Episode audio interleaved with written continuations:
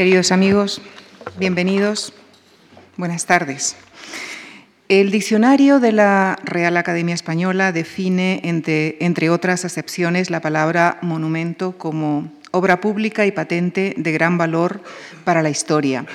Este es el leitmotiv del ciclo que iniciamos hoy y en el que les invitamos a que nos acompañen en un itinerario a través de algunas de las grandes construcciones arquitectónicas y artísticas y con ellas revisar y revisitar la historia universal. El próximo jueves, Antonio Almagro nos llevará hasta la mezquita de Córdoba. En sesiones siguientes, Pedro Bádenas nos acercará a Santa Sofía, Miguel Rivera a la península de Yucatán, en México, a la pirámide maya de Cuculcán. Fernando Marías nos llevará a Roma, a la Basílica de San Pedro y la Capilla Sixtina. Miguel Aguiló a París, a la, Torre Eiffel, y en las dos conferencias de clausura, em, las dos conferencias finales las, dedicaremos a España y al siglo XX.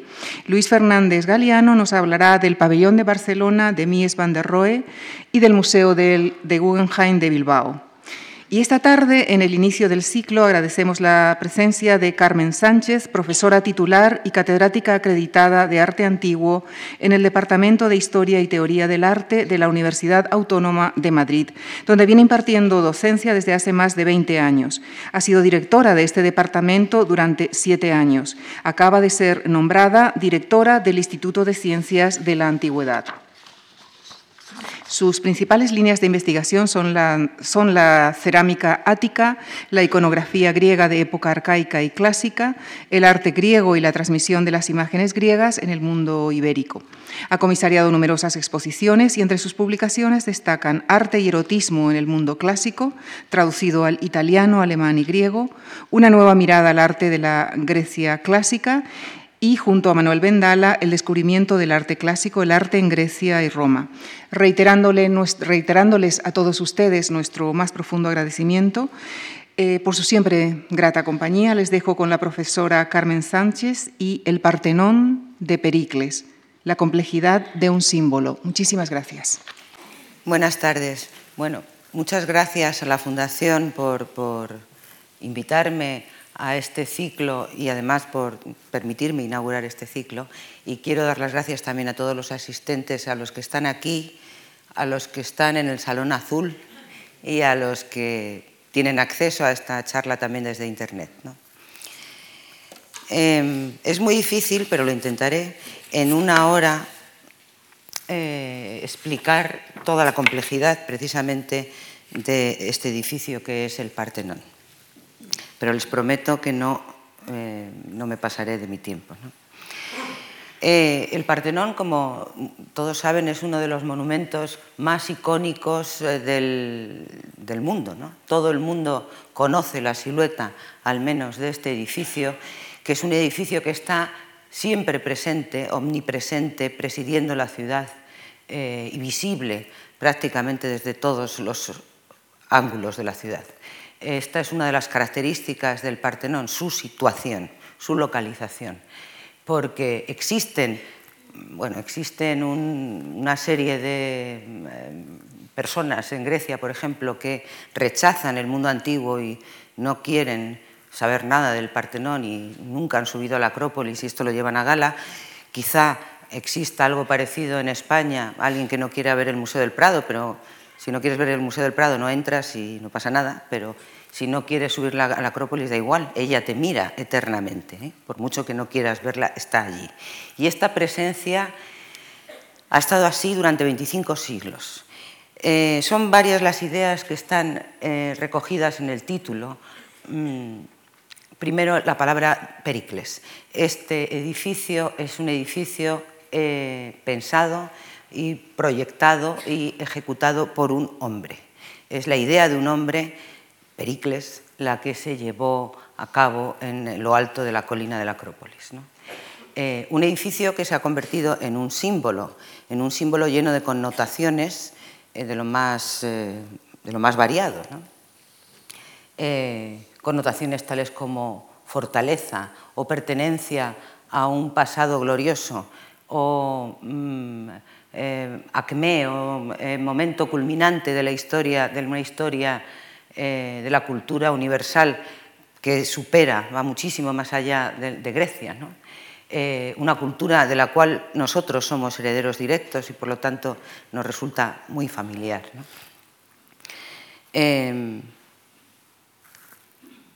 Un glorioso ayer que está presente siempre.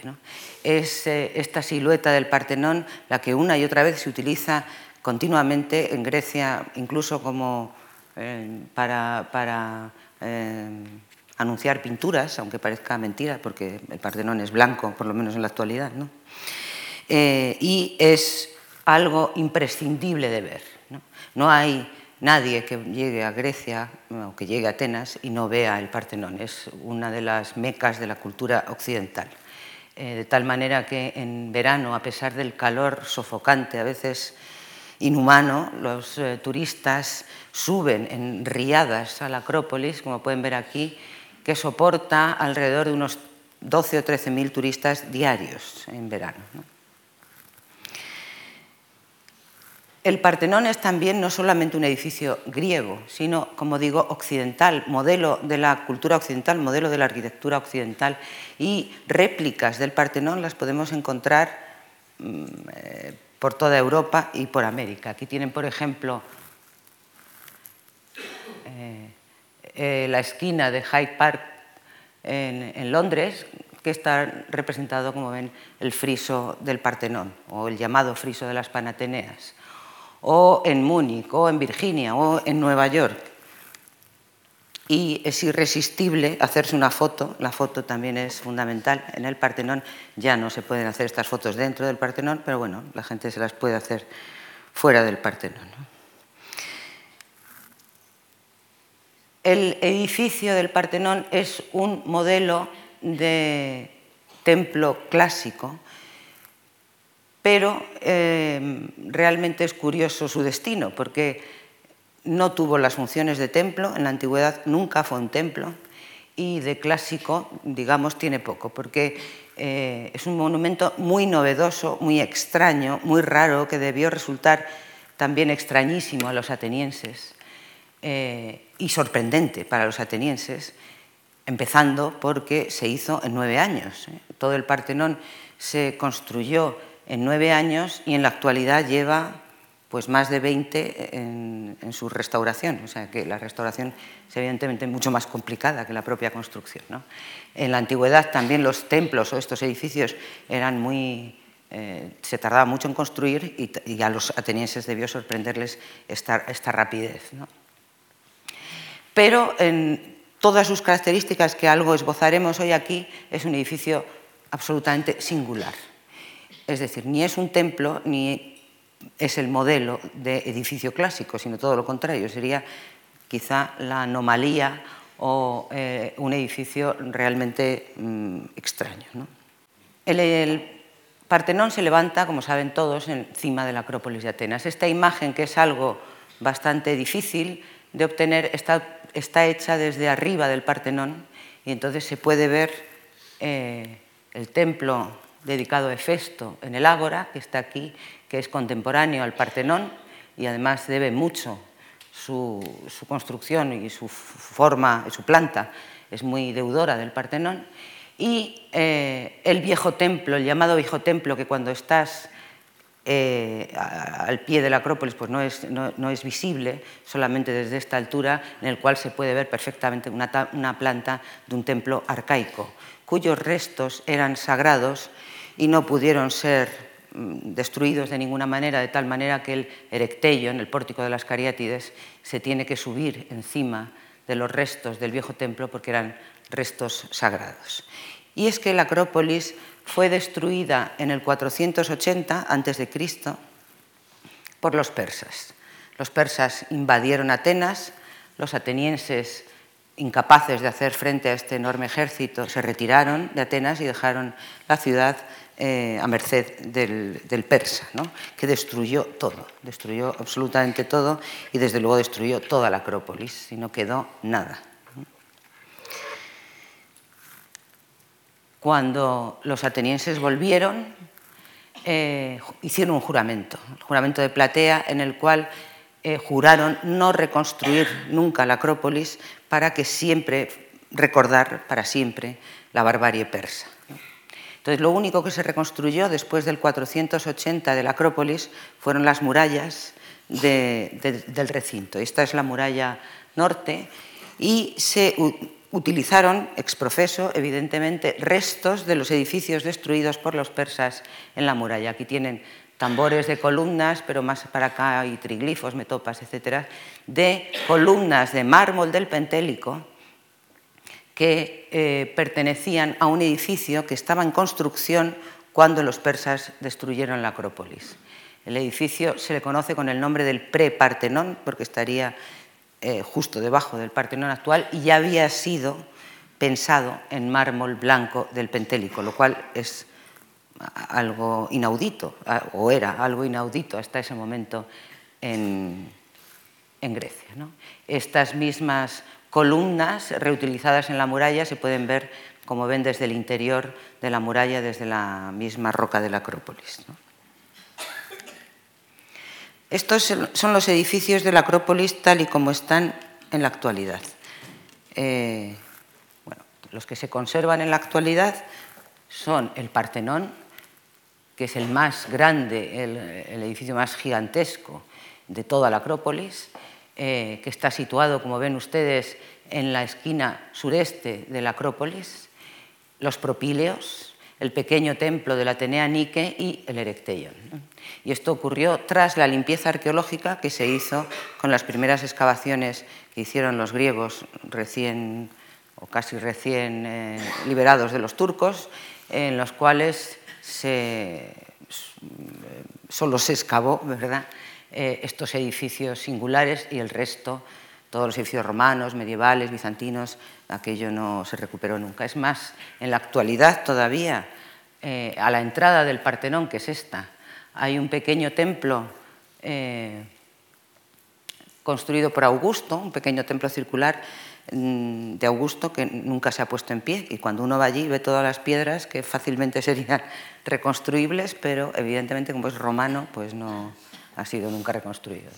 Entonces aquí tienen, esta es una recreación de la Acrópolis clásica, de la Acrópolis del siglo V.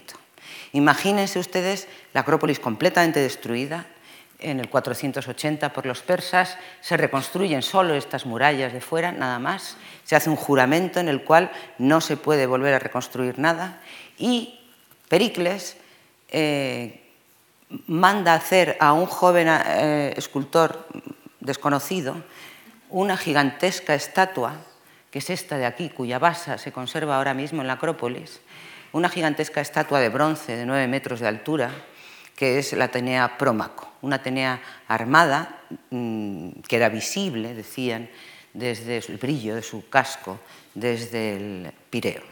Entonces, en toda esta devastación quedarían los restos del viejo templo que han visto ustedes antes, que es este de aquí, y la gran estatua enorme y unos viejos propilios que nada tienen que ver con estos que hay en la actualidad, eh, porque además apuntaban hacia esta zona. Eh, y el resto todo destruido. Y es en esta destrucción cuando Pericles piensa que quiere reconstruir la Acrópolis. Le cuesta convencer a los atenienses que se negaban a adornar, decían, la, la ciudad como si fuera una prostituta con bellas estatuas. Pero fíjense, de toda, hagan un esfuerzo de imaginación de toda la destrucción de la Acrópolis, lo que hace Pericles, lo primero que hace es este trasto, que es el Partenón, en esta esquina, que es realmente curioso, porque las zonas religiosas de la Acrópolis, lo más, eh, las que más culto ancestral tienen, es esta zona de aquí. Toda esta zona está llena de cultos ancestrales que se pueden remontar a la Edad del Bronce, donde eh, están, por ejemplo, la huella del tridente de Poseidón que hizo brotar agua salada, o el eh, olivo de Atenea, o la tumba de Cécrope, o el lugar donde las niñas se arrojaron de la Acrópolis. Todo esto es la zona sagrada de la Acrópolis. Pero Pericles decide construir en el otro lado, o sea, donde no hay zona sagrada. ¿Y qué había aquí antes del Partenón y del pre-Partenón? ¿Qué había aquí en el siglo VI antes de Cristo? Pues había Eh. Casas, almacén, em, pequeños edificios donde las eh, familias atenienses eh, ofrecían sus exvotos a la diosa del santuario, que era Atenea. y es en este lugar, en, la casa, en el lugar donde estaban los exvotos, donde se levanta el Partenón. Pericles se tuvo que reunir eh, en la eclesía, en la asamblea ateniense. Esta imagen está más o menos tomada desde la colina de la Pnix, que es donde se reunía la asamblea ateniense, y ahí intentar convencer a sus, conciudadanos de la necesidad de reconstruir la Acrópolis, que ya les digo que lo primero que hizo fue el Partenón, después hizo los Propilios y luego ya se murió y no sabemos si hubiera si pertenecen a él o no, se discute el Erecteion, su programa iconográfico, quiero decir, el Erecteion o el pequeño templo de la Atenea Nike. Eh, y le costó porque no, no estaban de acuerdo sus conciudadanos primero de dónde sacar el dinero, porque esto era una obra muy cara. ¿no? Y entonces es cuando él dijo esa famosa frase, bien, pues no se gaste de vuestro dinero, sino del mío, porque él era un alcmeónida, era una familia rica ateniense. Y consiguió convencer al final a los atenienses de que eh, cogieran el dinero de los aliados de la Liga de varias ciudades griegas que pagaban un tributo, algunas, para mm, luchar contra el persa, como Pericles bueno, tenía un pico de oro bastante, parece ser, convincente, ¿no? pues les convenció de que Atenas ya les garantizaba la seguridad, entonces podía gastarse ese dinero, puesto que ya garantizaba esa seguridad, cogió el dinero de los eh, de la Liga Délica y con ese dinero empezaron las obras del Partenón.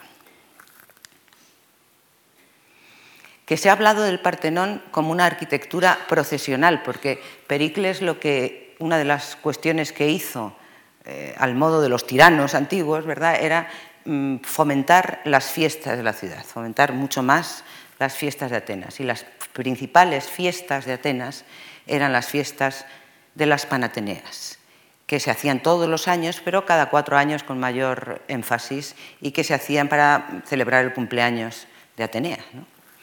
Eh, y en estas fiestas se hacía una procesión, la procesión de las Panateneas. Aquí tienen ustedes la vía de las Panateneas que atraviesa el Ágora para después subir a la Acrópolis y esto también es la vía de las Panateneas. Cuando uno entra en, la Acrópolis, lo que se nos presenta de frente es la fachada trasera del Partenón. Tiene uno que dar la vuelta, ¿verdad?, para llegar a la fachada delantera, con lo cual la vía de las Panateneas continuaría por aquí. Por eso se habla de arquitectura procesional también para la Acrópolis, porque, para el Partenón, porque el edificio, sobre todo el friso, es inconcebible si, si, uno no está en movimiento. El friso está pensado para ser visto mientras uno está moviéndose, mientras que uno está andando. Bueno, ¿y cómo era este edificio? Aquí tienen un esquema muy rápido eh, de las cosas extrañas que tenía este edificio. Porque es un edificio dórico, pero tiene elementos jónicos. Eh, es un es-no-es, los atenienses también ellos se pensaban a sí mismos en esta época como, mm, como un es también. Ellos ni eran dóricos, ni eran jónicos, ni nada. Ellos eran autóctonos. ¿eh? Los atenienses pensaban que ellos habían nacido de la tierra y que siempre habían estado en Atenas o en el Ática. Eh, y quizá esta sea una de las razones por las que hacen un edificio tan extraño, tan singular.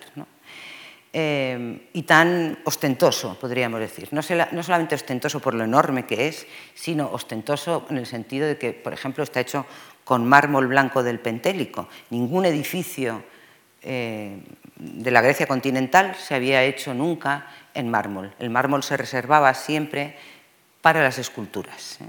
Y además se usaba un mármol rosa, el mármol de Paros, que es un mármol rosa muy adecuado y muy bonito para hacer esculturas. Y de repente en el Partenón, también en el edificio anterior, en el prepartenón, se abren unas canteras nuevas, que son las del Pentélico, que están a 40 kilómetros de Atenas, y se fabrica un edificio entero de mármol, ¿eh? lo cual es una novedad. Además de esto, en lugar de ponerle seis columnas, luego volveremos sobre este tema, le, perdón, le ponen ocho ocho columnas en el lado corto, lo cual es también una anomalía. De hecho, no hay ningún edificio octástilo más que un par de ellos en, Grecia. Está el Artemision de Corfú y un templo en Cirene y ya está. Y después del Partenón tampoco se hace ningún edificio octástilo, es decir, no tuvo ningún éxito esta solución de ocho columnas, porque es un poco exagerada. Además, se le dota al edificio de un friso corrido todo alrededor de la parte alta del muro de la cela, que muy probablemente, y esto se piensa en la actualidad, mm, se pensó en un segundo momento, es decir, no estaba, no estaba mm, desde el primer eh, instante pensado hacer un friso corrido, sino que durante la ejecución de la obra a alguien se le vio ocurrir y se hicieron una serie de cambios para eh, colocar este friso. Eh, además, en los frontones se colocaron 50 esculturas de bulto redondo. El friso mide 160 metros. 50 esculturas de bulto redondo, 92 metopas talladas, es decir, una cosa absolutamente impresionante. El edificio más grande que se había hecho hasta el momento, eh, que era el templo de Zeus en Olimpia, tenía los frontones tallados, pero 12 metopas en total. Este tiene todas, las 92 metopas. Y además albergaba, que para eso estaba hecho, una enorme estatua que aquí pueden ver en la cela, encargada a Fidias, de oro y marfil de la diosa Atenea. El edificio, en el momento de su construcción, comienza a construirse en el 447 a.C. y se le encarga a Ictinos su construcción. Ictinos hizo además un, eh, tratado de cómo construyó el Partenón, tratado absolutamente perdido y del que no tenemos ni la más mínima línea. Hay otra fuente que señala también a Calícrates, pero bueno, casi todas las fuentes señalan a Ictinos como principal arquitecto y a Fidias, Fidias estaba ocupado en la construcción de la estatua. Pero además eh, Pericles le nombra episcopos de las obras de la Acrópolis, supervisor, obispo de las obras de la Acrópolis. Entonces hay una discusión sobre si tuvo o no tuvo el eh, que ver en la construcción de los frontones, frisos, metopas. Desde luego, Fidias no lo vio nunca terminado, el frontón, eh, perdón, el Partenón, porque ya había sido exiliado probablemente antes de, que se terminara el edificio. En la época de Pericles este edificio mm, se le denominaba el Hecatompedón, también le llamaban Naos, eh, pero no le llamaban Partenón. Esta, nomenclatura es posterior, es un siglo más tarde, cuando se le, se le llama así al edificio que toma el nombre de la sala trasera, de la sala trasera, que era la sala de las vírgenes, y eh, se, extiende a todo el edificio el nombre. El primero que lo nombra así es Demóstenes. El edificio, como les digo, es tan extraño que hay algunos, hay muchísimas interpretaciones, hay muchísima bibliografía, es casi imposible abarcarla, sobre todo a, partir de las restauraciones del Partenón, la bibliografía es inmensa, ¿no? pero hay algunas lecturas del edificio en clave política que pueden tener pues cierta, cierto atractivo, por lo menos. Como los atenienses en esta época, eh, la época del imperialismo máximo, la época de mayor esplendor del imperialismo ateniense, em, controlan, entre comillas, a ciertas ciudades, por lo menos desde el culto en las Panateneas, eh, quieren hacer un edificio mm, extraño, acogedor, que acoja a distintas culturas. Por ejemplo, eh, se ha pensado que el hecho de que el Partenón se haya concebido completamente en mármol, hay que tener en cuenta que los griegos no tienen, ni los griegos antiguos ni los griegos modernos, ninguna mm, relación afectiva con el mármol como la tenemos nosotros. ¿eh? Es decir, no es un, no es, tendría más relación afectiva, al menos los griegos modernos, con el granito, que les deja muy impresionados. ¿no? Pero el mármol, todo el mundo en su casa en Atenas tiene las cocinas de mármol hasta que tienen un poco de dinero y ponen alicatado hasta el techo y quitan todo el mármol. Pues los griegos antiguos tampoco tenían un especial cariño al mármol. Pero, sin embargo, sí que se hacían en mármol todos los edificios religiosos de las Cícladas, porque las Cícladas son islas de mármol. Entonces, que hubiera una especie de guiño con este Partenón de mármol a los habitantes de las Cícladas, a los habitantes de Naxos, de Paros, que, y hacia su propia arquitectura religiosa.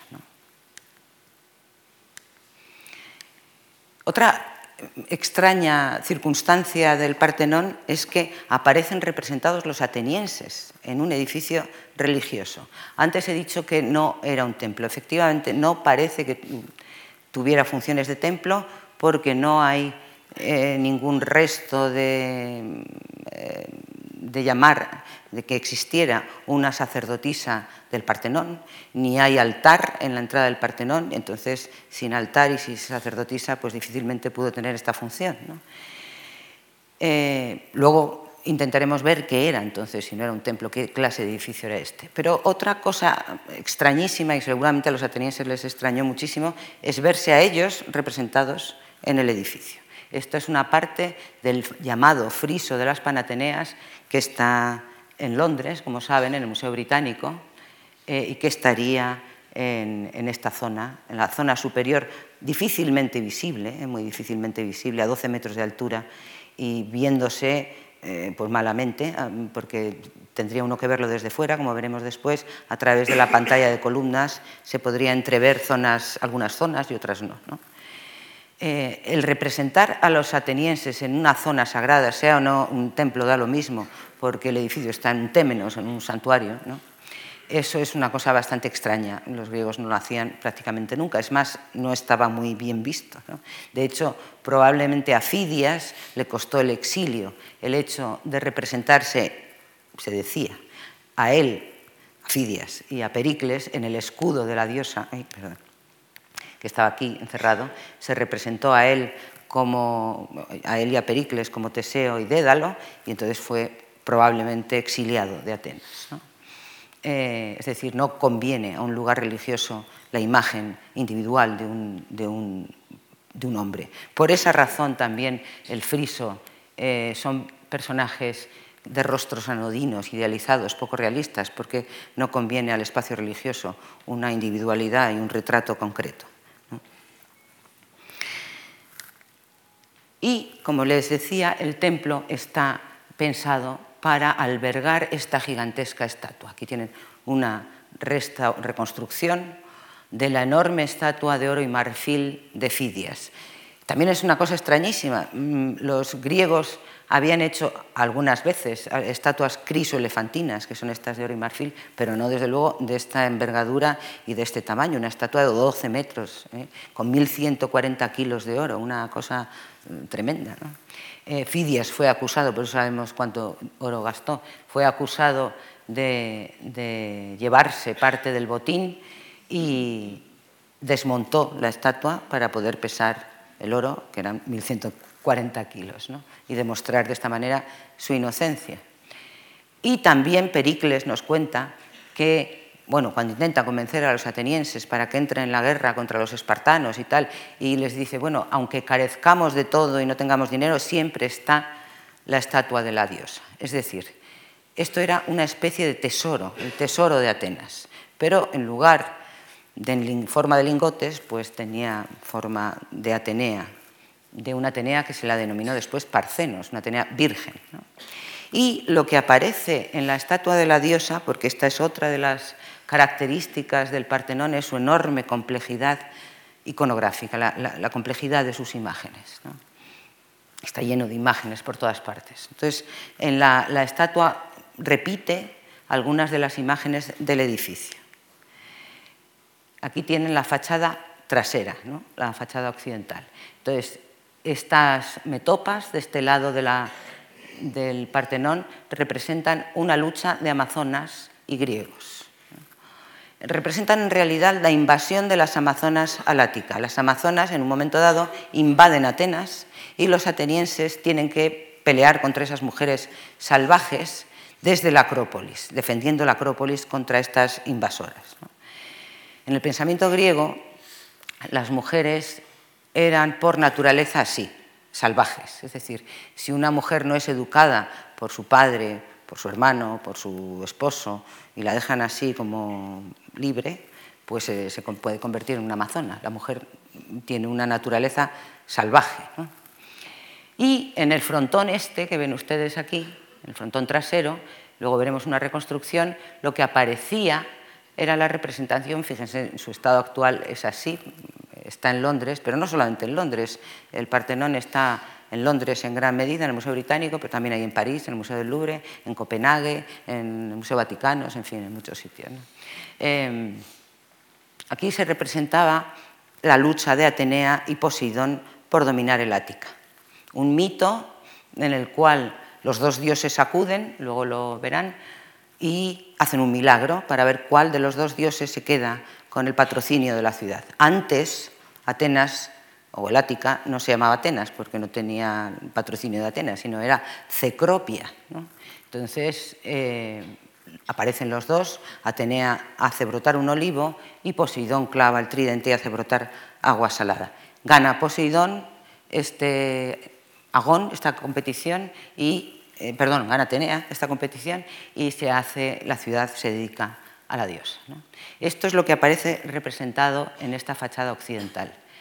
En el resto de las metopas, eh, lo repetiré otra vez, eh, en los lados largos de las metopas mm, del edificio aparecen una lucha de centauros y lapitas, por un lado, y en el otro lado escenas de la guerra de Troya. Y en la parte principal, eh, una lucha de gigantes contra dioses.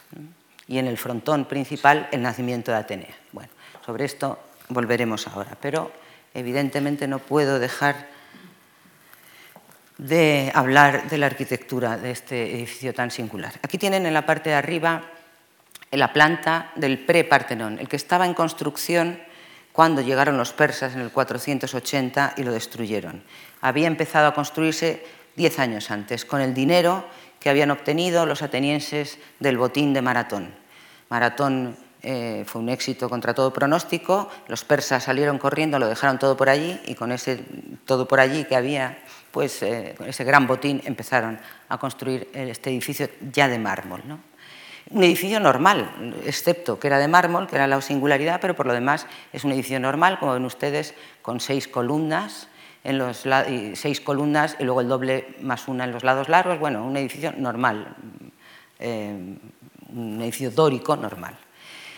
Pero cuando se construye el Partenón, primero, lo primero que se hace es ensancharlo, hacerlo más ancho.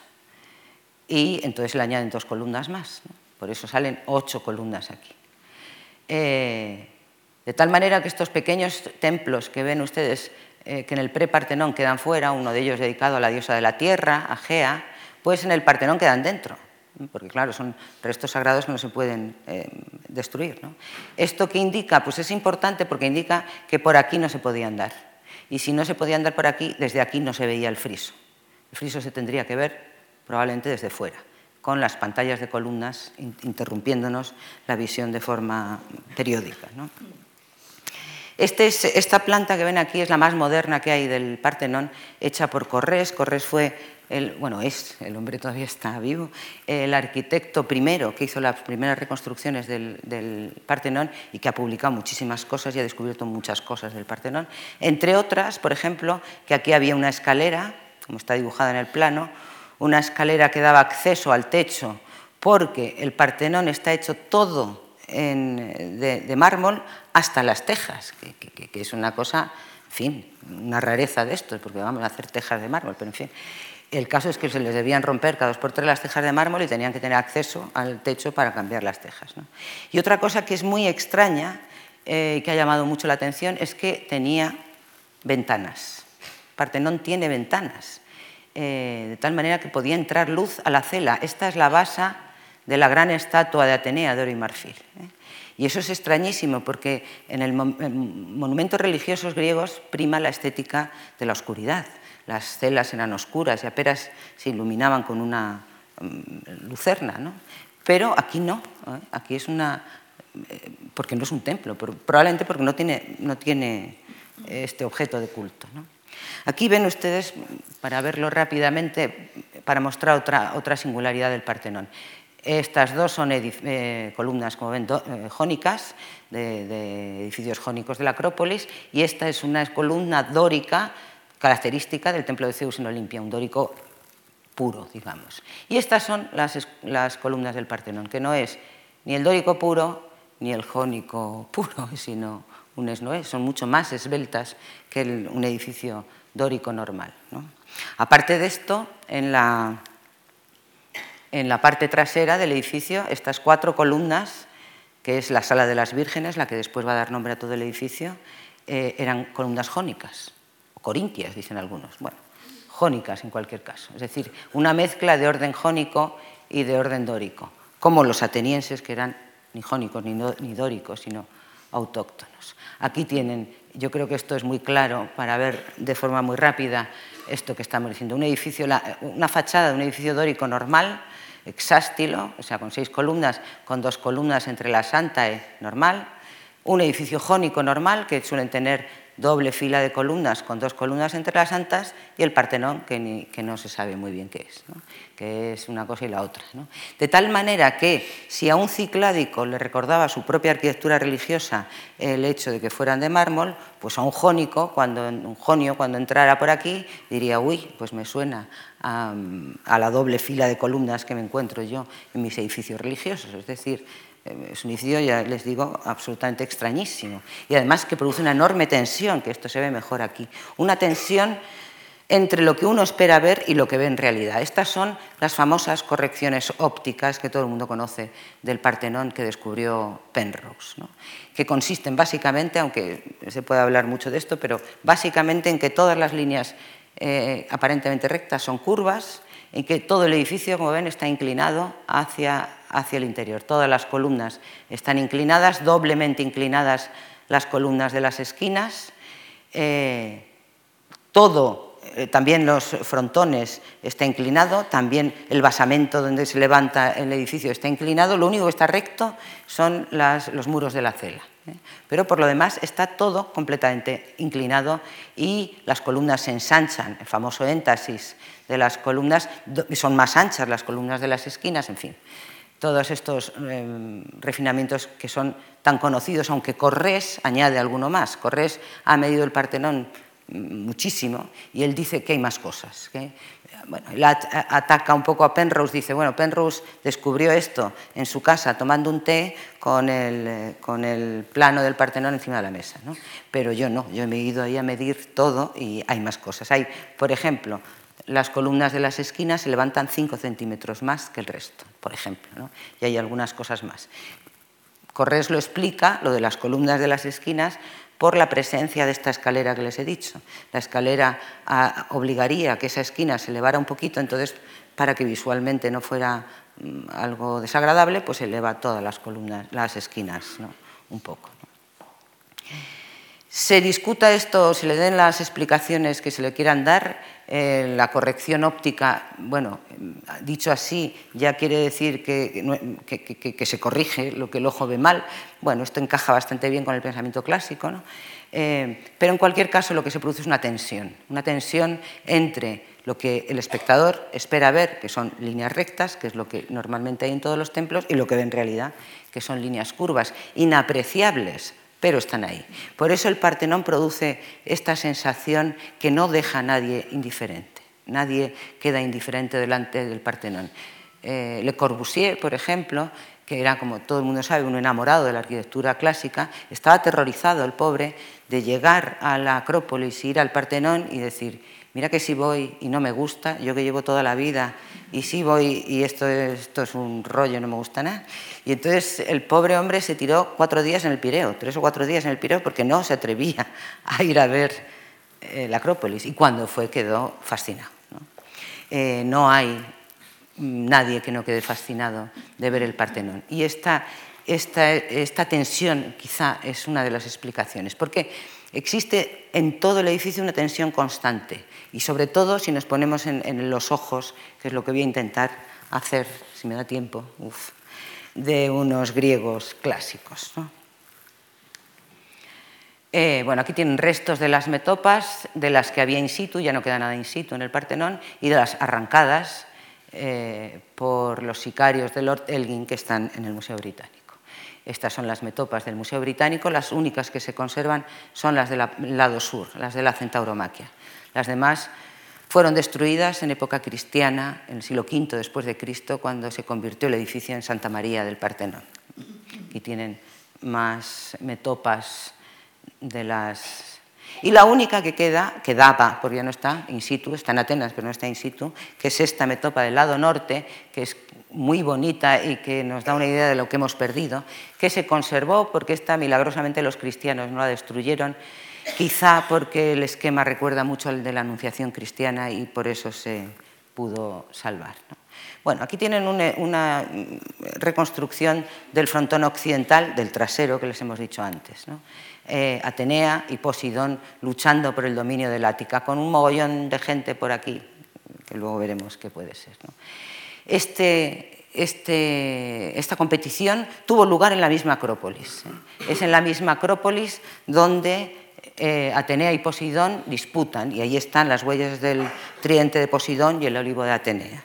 Y esta localización geográfica tan Em, tan local la señala el río, por ejemplo, ¿no? el río que está en la esquina, que ven ustedes que está tallado por delante y por detrás, aunque no fuera nunca visible, evidentemente por detrás, los dioses sí que lo veían y a los dioses conviene la exactitud, no, se puede uno, no puede uno engañar a los dioses. Y esto, esto que sí que es nuevo del arte de este tiempo, esta forma de hacer, esta hechura de los ropajes, que son narración, los ropajes también son narración, el río tiene ropajes de agua, eh, frente al otro frontón, esto es lo que queda, que está en Londres, que es todo lo contrario. Si aquello era un tema muy local, este es un tema universal. Aquí está representado el nacimiento de Atenea, que nos falta en el centro, mm, desapareció en época cristiana, y están todos los dioses por ahí en una geografía, es una de las hipótesis, universal. Es decir, aquí está Dioniso, en el extremo oriente y estas diosas estarían en el extremo occidente. Aquí está Helios, el dios del sol, que hace que, el sol nazca. Es el momento más afortunado para, nacer, el amanecer en el pensamiento griego. Entonces el dios del sol nace mientras que la luna se esconde, bueno, lo veremos después, eh, en, este, en este extremo. ¿no? Y Atenea nace en el Olimpo. El centro sería el Olimpo, esto sería el extremo oriente y esto el extremo occidente. Pero además está el friso, que hemos dicho, este friso que recorre con, eh, con los atenienses representados allí todo el muro de la cela. Están los atenienses representados en procesión y ¿quién les espera? Pues ni más ni menos que los héroes y los dioses, los dioses esperando al pueblo de Atenas. Eh, no hay duda de que se trata mm, del pueblo de Atenas, porque eh, esto es un mundo humano. Eh, al mundo humano le conviene la anécdota, la anécdota es humana. Y el hecho de que a este se le desabroche el vestido y este jovencito le tenga que abrochar el vestido nos está indicando que estamos en una narración humana elevada, eso sí, muy alto, 12 metros de altura, casi al nivel heroico de las metopas y un poco más abajo del nivel divino de los, de los frontones. El Partenón es, por lo tanto, un exvoto dedicado por la comunidad ateniense, por todo el pueblo de Atenas, no a su diosa tutelar, Atenea, sino a su gloriosa, a su democrática y a su triunfadora ciudad. Es una dedicación de la ciudad para la ciudad, y esto es lo que quiso hacer Pericles. Intentaré muy brevemente, porque no tengo nada de tiempo, explicarles cómo pueden ser, hay muchas miradas posibles, el Partenón se puede ver de mil formas diferentes, pero voy a elegir dos, por falta de tiempo, la mirada de un ateniense y de su señora que suben el día, pónganse, de la inauguración a la Acrópolis. Empecemos por el hombre. El hombre llega y ve la fachada occidental, ¿verdad? Que les he explicado que aquí está el nacimiento, perdón, aquí está la discusión entre Atenea y Posidón por el dominio del Ática. Una de las hechuras democráticas de, Pericles había sido, eh, como muy conocida, había sido dar un sueldo a los atenienses para que participaran de forma efectiva en los tribunales, por ejemplo. ¿Eh? Entonces no se podían decir no puedo ir al tribunal porque me quedo sin ganar el salario del día, entonces Pericles les paga para que hagan de jueces en los tribunales. Y aquí que aparecen representados por los jueces primigenios, los primeros atenienses, que, que están aquí ni más ni menos que para juzgar a los dioses, para juzgar quién gana, Atenea o Posidón. ¿Y quién juzga esto? Los atenienses. Entonces el propio eh, eh, ateniense podía haber justificado de esta manera eh, lo que él ha hecho el día anterior. En la parte inferior hemos visto son las amazonas que luchan contra, contra los eh, atenienses que defienden la ciudad. Las amazonas que atacan la ciudad y los atenienses que defienden su ciudad contra estas invasoras. Otro motivo, sin duda, de orgullo para nuestro espectador. En el friso, si vemos por aquí y seguimos por los lados largos, veremos eh, todos los jinetes eh, que algunas teorías dicen que representan a las tribus de Atenas y que este espectador pues, podría quizá em, verse él mismo representado en, el friso. Aquí tienen las, lo que queda de las Amazonas, de las metopas de las Amazonas. ¿eh? Y aquí tienen el friso con estos jinetes en el cual algún estudioso ha ironizado con que eh, los atenienses podían decir, mira, mira, ahí voy yo. Pero bueno, la anécdota otra vez, ven el joven que la hidria eh, le pesa demasiado y deja reposarla un poco en el suelo. Y a, este, a este, estos atenienses, en los cuales quizá se pudiera reconocer uno, pues les esperan los dioses, los héroes, eh, y en el centro la famosa escena del peplos, en la que un niño entrega, esto es muy discutido y muy complicado, pero bueno, probablemente al arconte, ¿no? al canto de Basileus, el peplo de la diosa. Peplo que ha sido bordado por las jóvenes vírgenes. Y aquí están los dioses esperando impacientes, por ejemplo, Ares, el dios de la guerra está impaciente, se coge la pierna porque ya está harto de esperar a estos pesados de los atenienses que no llegan nunca. ¿no?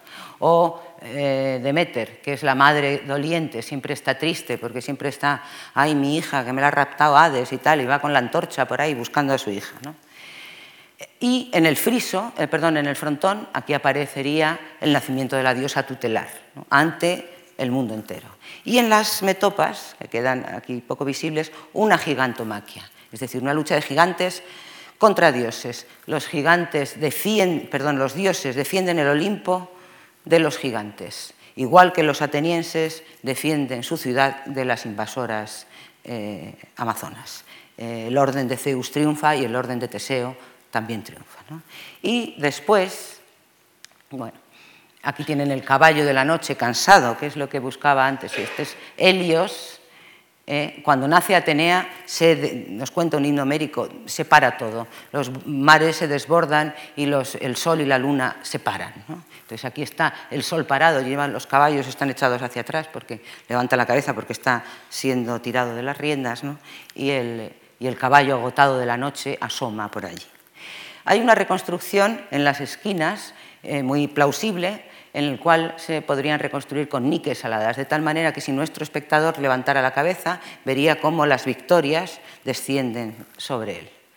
Y por si esto no fuera poco, abiertas las puertas del, Partenón, encontraríamos a la diosa de la ciudad, eh, Atenea, que reproduce también las mismas escenas de las metopas, otra vez una centauromaquia, otra vez eh, la guerra de los gigantes y, eh, y los dioses, eh, y que ofrece a nuestro visitante la victoria. ¿Cómo saldría uno de allí? Pues eh, encantado de pertenecer a esa ciudad tan estupenda, digo yo. le ofrece la victoria al, al espectador. Una diosa de luz, que esta es la novedad. Hemos visto que tenían ventanas. para los griegos antiguos los dioses emanaban luz. Cuando un dios se te aparecía tenías que taparte los ojos porque te, ¿cómo se dice? sí, bueno, eso. Eh, y con esas ventanas abiertas y una diosa de oro y de marfil, donde probablemente nos cuenta Pausanias había un estanque de agua donde se reflejaba y tal, pues también te sobrecogería todo ese brillo. ¿no? Es una epifanía en realidad de la diosa, que encima te ofrece la victoria. Rápidamente su señora, la que ha subido con nuestro ateniense, hace el mismo recorrido, pero se encuentra en la fachada trasera eh, evidentemente el, mito de Poseidón y Atenea por el dominio del Ática y juzgan los atenienses. Hay una versión del mito en la cual nos cuenta que juzgan los atenienses y votan todas las mujeres a Atenea, todos los hombres a Poseidón, y gana Atenea por un voto. ¿eh? Y Poseidón se enfada muchísimo, que es un dios que da mucho miedo que se enfade, porque es el dios de los terremotos, los tsunamis y todas esas cosas. ¿no? Entonces estaban aterrorizados los atenienses del, del, enfado que se había cogido Posidón, que tuvo que intervenir Zeus mismo para calmar y que las aguas volvieran a su cauce. Entonces, para calmar al dios, los atenienses dijeron, no te preocupes, que esto se ha acabado. Ya a partir de ahora ya no votan nunca más y se acabó la historia. ¿no? Entonces, esta es la justificación de que las mujeres atenienses no voten. Y encima, si recuerdan ustedes, las metopas que están debajo son las amazonas luchando contra los atenienses. Las amazonas, mujeres que en un estado mmm, de libertad pues se convierten en, así de salvajes. Menos mal que nuestra espectadora está casada con una ateniense y ha sido educada y no es una mujer salvaje como estas, pero ella entiende perfectamente pues, por qué no tiene derecho a voto ni tiene derecho a pasar el nombre a sus hijos, porque eh, también pensaban los griegos que antiguamente había un matriarcado en esta época feliz, pero decían todo el mundo sabía quién era su madre, pero nadie sabía quién era su padre. Es esta vieja idea de la promiscuidad de las mujeres. ¿no? Entonces, a partir de este momento se acabó, el nombre lo pasan los padres a los hijos y las mujeres no votan. ¿no? Bueno, si seguimos viendo, estos son los dibujos que nos permiten eh, reconstruir este frontón, porque de otra manera sería imposible, los dibujos de Carri. ¿no? En el cual se ha visto que hay más mujeres aquí que hombres representados. Y aquí ven ustedes las amazonas y el friso. ¿eh? Bueno, el friso ahora es de mentira, porque todo lo de verdad lo han bajado al museo. Pero no hay una sola mujer representada en todo el friso, ni en el lado oeste, ni en el sur, ni en el norte. Hay que esperar al este para ver a las mujeres que aparecen. ¿Y cómo aparecen? Pues son mujeres que van en fila india, silenciosas, con la mirada baja, es decir, mujeres como ilfo, ¿no? las mujeres como Dios manda. Así tiene que ser una mujer ateniense. Si nuestra espectadora mira hacia arriba, pues vería el nacimiento de Atenea en el gran frontón. Hombre, uno puede pensar, pues es una diosa, ¿no? O sea, es una mujer la que, la que aparece aquí representada, pero Atenea es una mujer que niega todos los valores femeninos, es una guerrera, es virgen, no ha tenido hijos, no se ha casado, no nada, nada que ver con nuestra espectadora ateniense. Y si se abrieran las puertas del edificio, eh, nos encontraríamos la gigantesca estatua que tiene, como ven aquí, una representación en la base con el nacimiento de una diosa. Una diosa que es Pandora, un tema extrañísimo que eh, nadie se explica por qué Fidias elige este tema, o nadie se lo explica bien, vaya, por qué Fidias elige este tema para la base de la un tema que no se había representado. ¿Eh? nunca. Bueno, en realidad mm, lo de los frontones tampoco se había representado prácticamente nunca en el arte griego, o no así. Entonces, Pandora es la madre de la estirpe de las mujeres, como saben, la primera mujer. Antes de Pandora no había mujeres y los hombres vivían felices sin mujeres, hasta que apareció Pandora, que como todo el mundo sabe, tenía la famosa caja que abre y la lía mucho.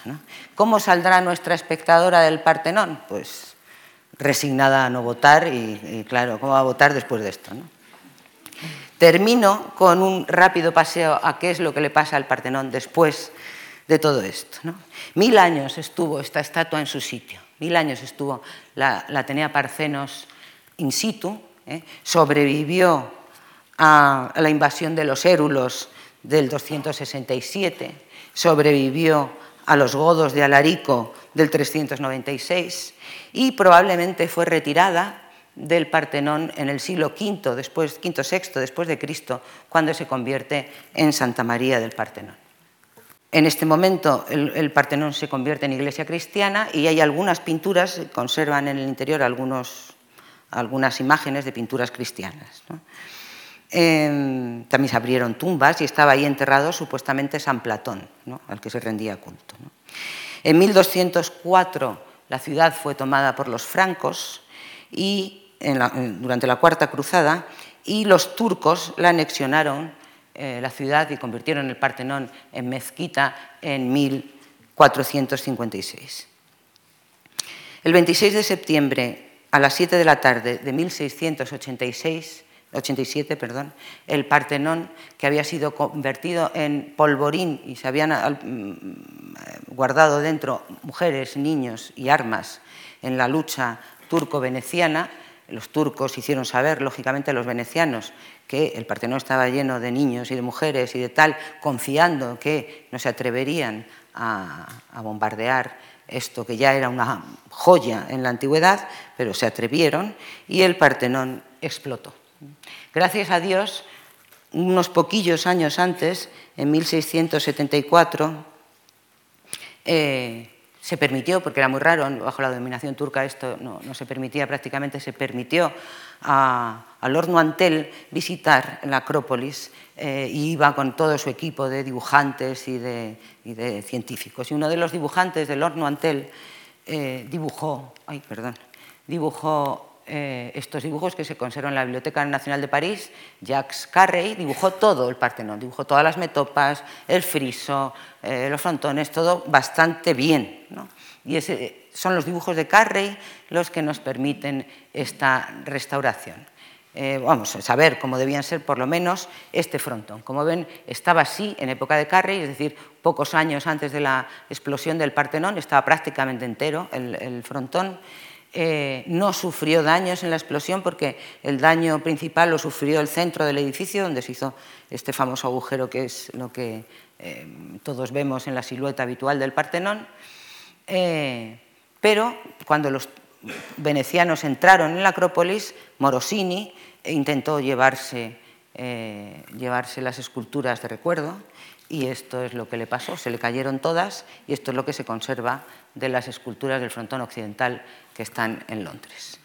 Como ahora, con la restauración del Partenón, se han encontrado muchos fragmentos nuevos, pues eh, da la paradoja de que muchos están en Atenas, por ejemplo, la pierna de Hermes está en Atenas, la cabeza de Atenea está en Atenas, la cabeza de esta está en Italia, en fin, y nadie se presta, lógicamente, lo contrario y el gran saqueo, el gran saqueo del Partenón, que fue el que encargó Lord Elgin, este personaje curioso, el hombre. ¿no?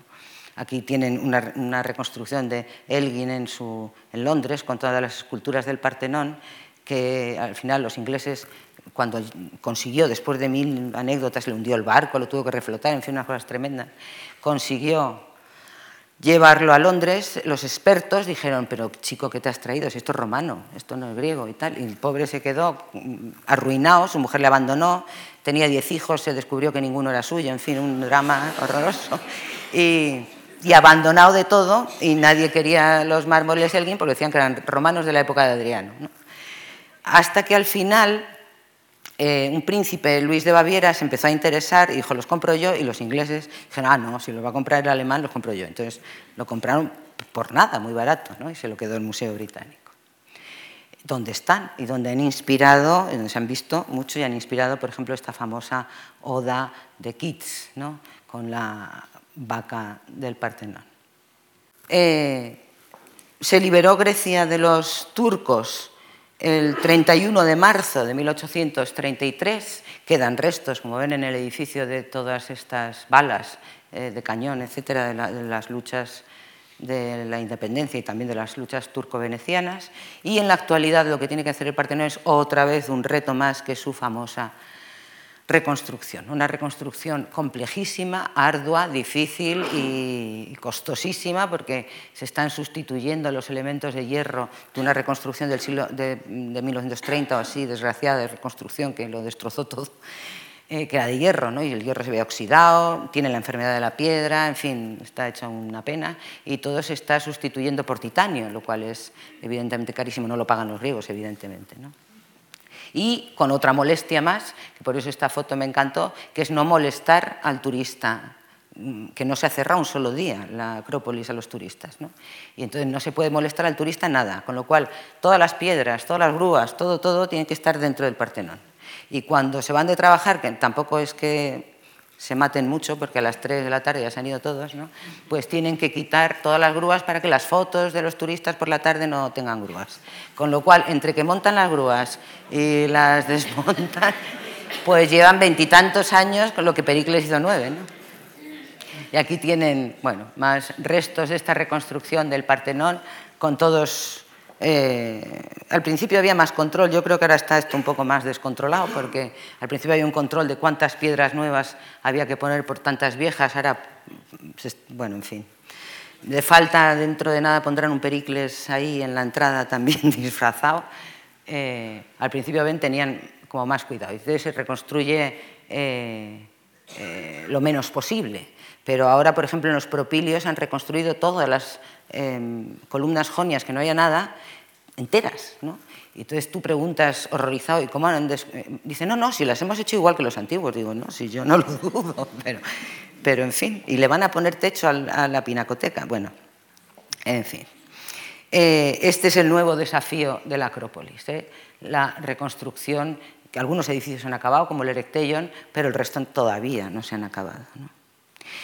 Bueno, ningún monumento de la antigüedad eh, ha reunido tan sabiamente arquitectura y escultura, o eso he querido eh, intentar eh, contar aquí. Una obra de arte compleja que reflejó en realidad la voluntad de un hombre, de Pericles.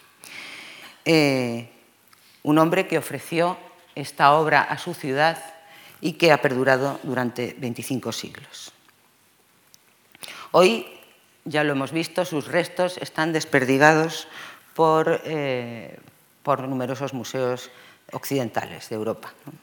Algunas piezas se han devuelto a Atenas, pero muchas otras, ya saben ustedes, la famosa polémica con los mármoles Elgin de, Londres. El mármol, eh, ha quedado, el mármol que se quedó en Atenas está completamente roído por la contaminación Em, la, superficie del mármol se ha convertido en yeso, simplemente pasando un dedo eh, se deshace. Eh, y el metro atraviesa también de forma inmisericorde el, ágora, atravesando, por ejemplo, la, estoa o los lugares donde eh, Sócrates quedaba con sus discípulos y de los que no volveremos nunca a saber nada más. Así que con esto les dejo y les pido que, conserven lo único que nos queda, que es no sucumbir a la indiferencia. Muchas gracias.